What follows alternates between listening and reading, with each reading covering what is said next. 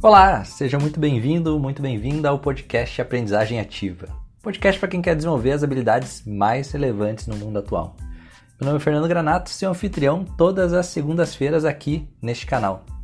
E no episódio de hoje eu vou falar sobre uma técnica de inovação que eu gosto muito e acho fantástica o olhar que ela pode nos trazer. Uma técnica que vai te fazer repensar a forma como você faz negócios ou desenvolve novas ideias. Hoje eu vou falar sobre a estratégia do Oceano Azul. Vem comigo!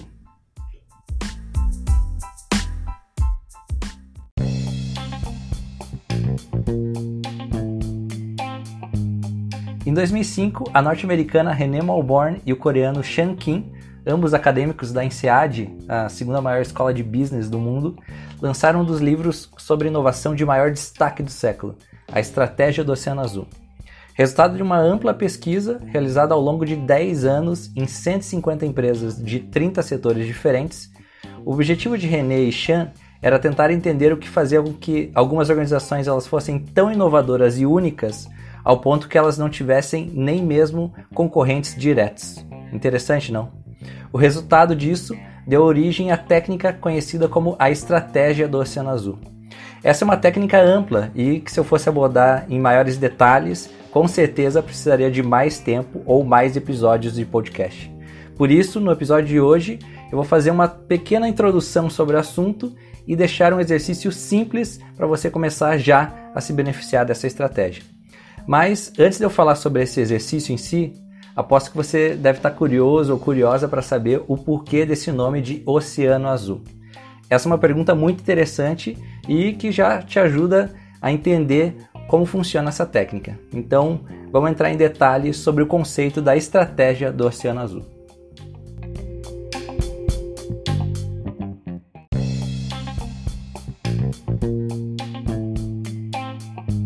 A técnica desenvolvida por René e Chan levou esse nome pois, durante a pesquisa que eles realizaram, eles perceberam que existia basicamente dois tipos de organizações ou mercados: os chamados Oceano Vermelho e o chamado Oceano Azul.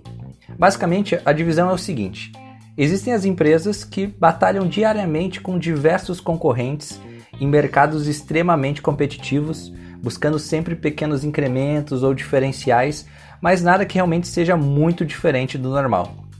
É aquela pequena diferença de preço, um pequeno incremento no produto ou serviço, ou alguma ação de marketing que garante mais uma fatiazinha do mercado, mas nada que realmente faça ela ser super diferente das demais.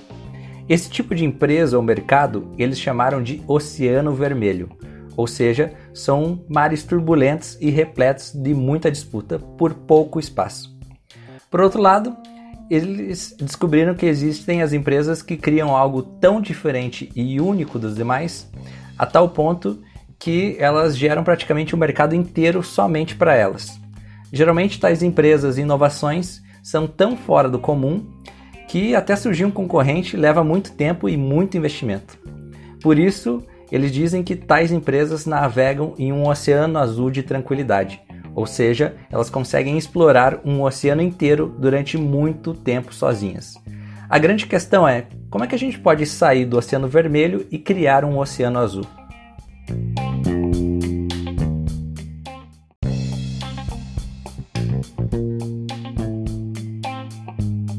Em 1967, o canadense e artista de rua Guy Liberté retornava de uma longa viagem da Europa, onde ele passou um tempo tentando viver de arte nas ruas e com a ideia de seguir trabalhando o seu talento. Foi então que ele ingressou no mundo do circo e em 1980 ele fundou um próprio circo com os amigos. Porém, Gui logo percebeu que a maioria dos circos eles enfrentavam um mercado extremamente competitivo e que brigava pela atenção de um público que se interessava cada vez menos pelo circo. Além disso, gerava muito pouca renda ou, por vezes, até mesmo prejuízo para os seus fundadores um mercado extremamente difícil e muito tradicional. Gui então começou a se perguntar se fazia sentido fazer o que todos os circos faziam, simplesmente porque era tradicional, ou se ele poderia fazer algo totalmente diferente. Foi então que em 1984, Guy Liberté lançou um novo tipo de circo ou espetáculo, o conhecido Circo de Solé. De lá para cá, o Ciclo de Solé teve um grande crescimento e foi destaque no mundo inteiro, navegando em um grande oceano azul. Para se ter uma ideia, hoje o Ciclo de Solé conta com mais de 3.500 funcionários em mais de 40 países diferentes e rodam 15 espetáculos de forma simultânea em todo o mundo.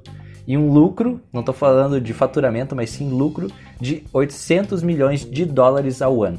Nada mal, né? O caso do Círculo de Solé é um caso típico de Oceano Azul. E para ajudar você a entender melhor esse case, eu quero te ensinar um exercício chamado de o modelo das quatro ações. Como eu falei, a estratégia do Oceano Azul é uma técnica ampla, mas com o modelo das quatro ações, você já poderá dar os primeiros passos para criar um oceano azul. Por isso, papel e caneta na mão.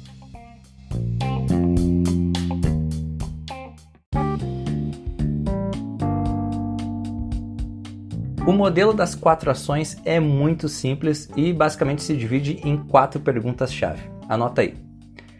A primeira pergunta é: o que eu posso retirar do meu negócio, mesmo que isso signifique quebrar as regras do que é tradicionalmente feito? Por exemplo, o Circo de Soleil retirou os espetáculos com animais, por perceber que as pessoas já não gostavam tanto de ver o leão ou o elefante sofrendo no palco.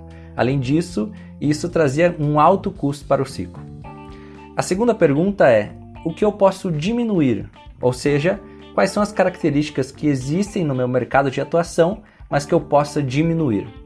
No ciclo de Solé, por exemplo, foi diminuído o número de picadeiros. Se nos ciclos tradicionais às vezes a gente tem mais de um picadeiro, no ciclo de Solé o foco é em um único picadeiro. A terceira pergunta é o oposto da anterior, ou seja, o que eu posso aumentar no meu negócio? Qual é a característica que eu poderia aumentar?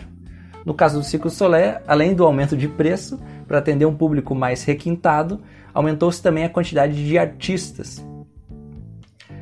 Por fim, a última pergunta, e que eu diria que é uma das mais importantes, é o pulo do gato, é o que eu posso adicionar? Ou seja, o que ninguém está fazendo na minha área e que eu poderia adicionar ao meu projeto ou negócio.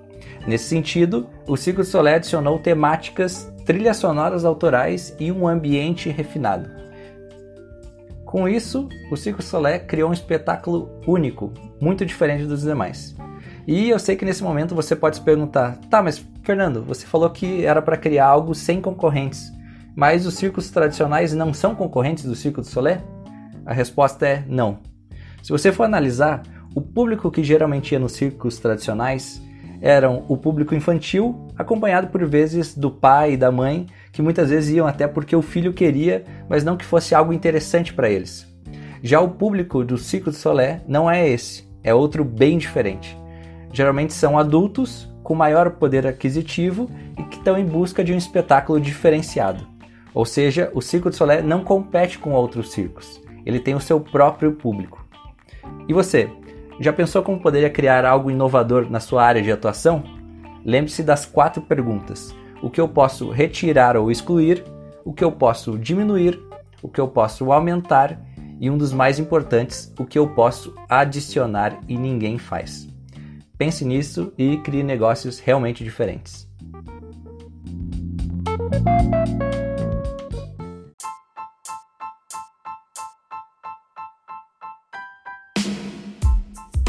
Para finalizar, eu quero deixar uma dica extra na hora que você estiver utilizando o modelo das quatro ações. Quando você estiver pensando no que adicionar, não busque por referências dentro do seu mercado ou nicho de atuação, mas sim em áreas totalmente diferentes da sua. É um exercício e um olhar que eu gosto muito de treinar. É sempre que eu vejo um negócio ou um projeto de destaque em qualquer área de atuação, eu começo a pensar qual é a característica única que ele tem e como é que eu poderia adaptar aquilo para o meu negócio. Fica aí a dica. Aproveito também para recomendar fortemente a leitura do livro A Estratégia do Oceano Azul, assim como a sequência desse livro, que é A Transição para o Oceano Azul. Vale muito a pena a leitura de ambos os livros. Se você tem interesse em aprender mais sobre esse tema ou gostaria até mesmo de levar um treinamento sobre o assunto para dentro da sua organização, não deixe de entrar em contato comigo. Será um prazer poder te ajudar. E se você gostou do conteúdo desse podcast, não deixe de segui-lo e compartilhar com outras pessoas. Vamos fazer com que tais conhecimentos cheguem ainda mais longe. Muito obrigado pela sua audiência, uma ótima semana para ti e até a próxima segunda-feira. Tchau!